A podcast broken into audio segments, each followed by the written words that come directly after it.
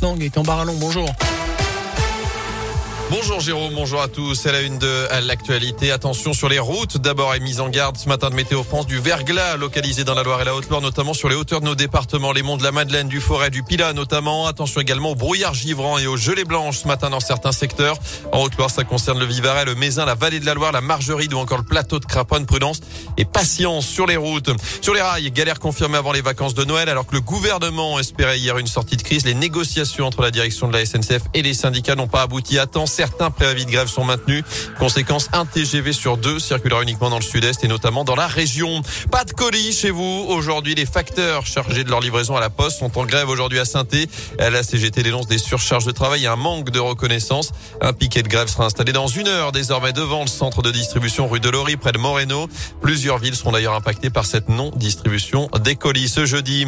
Quand les motards jouent, les Pères Noël, vous connaissez peut-être déjà l'opération, elle existe depuis 9 ans maintenant dans la Loire baptisée le Père Noël des motards. Elle est de retour cette année, organisée par la Fédération française des motards en colère dans la Loire. L'objectif, c'est de récupérer des cadeaux pour que les enfants hospitalisés ne soient pas lésés le jour de Noël. L'opération se déroule sur trois jours. Une première collecte a eu lieu samedi dernier à Savigneux à Feur. Une autre est organisée après-demain avant la grande parade dans les rues de saint et dimanche. Les précisions de Pierre Bugeaud, le coordinateur de l'opération à la FFMC 42.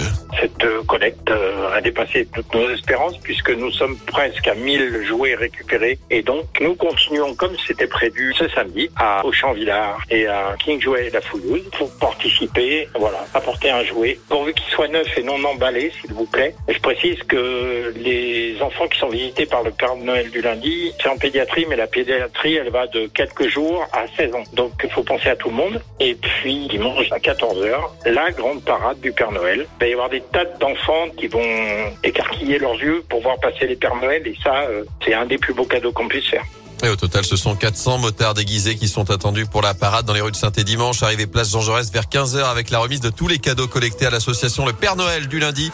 Des cadeaux qui seront offerts dans moins de 10 jours aux enfants hospitalisés. Dans l'actu également, les réformes, le Covid, les gilets jaunes. Emmanuel Macron a défendu son bilan hier sur TF1 et LCI, regrettant quelques erreurs, mais continuant de se projeter sans se déclarer toujours officiellement candidat. L'État prépare de nouvelles mesures face à la crise sanitaire. Un conseil de défense sanitaire se tiendra demain après-midi. La cinquième vague atteint son pic, mais elle va impacter les hôpitaux pendant encore plusieurs semaines. 4000 patients Covid devraient passer Noël en réanimation. Il dénonce une forme de démission collective touchée le mois dernier par un jet de bouteille lors du match Lyon-Marseille. Dimitri Payet publie une tribune ce matin dans Le Monde regrettant le manque d'action pour lutter contre la violence dans les stades, alors qu'une nouvelle réunion interministérielle est prévue à ce sujet ce matin autour de Gérald Darmanin. Notez que Jean-Michel Aulas a lui écopé de cinq matchs de suspension ferme de bande touche, de vestiaire d'arbitre et de toute fonction officielle suite à son comportement vers l'arbitre de cette rencontre, Rudy Buquet. Du foot justement côté terrain, cette fois Pascal Duprat y croit. Le nouvel entraîneur des Verts l'annonce. La SS va se maintenir en Ligue 1, c'est ce qu'il a martelé hier lors de sa conférence de presse de présentation à Geoffroy Guichard.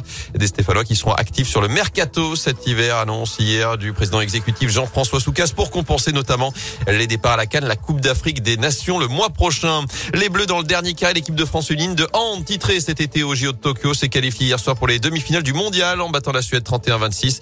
Elles affronteront demain de Danemark pour une place en finale. Enfin des dizaines de milliers de spectateurs attendus au Grand Bornand d'ici dimanche. Coup d'envoi aujourd'hui de l'étape de Coupe du Monde de biathlon avec le sprint femme. Ce sera à partir de 14h15 place aux messieurs demain après-midi.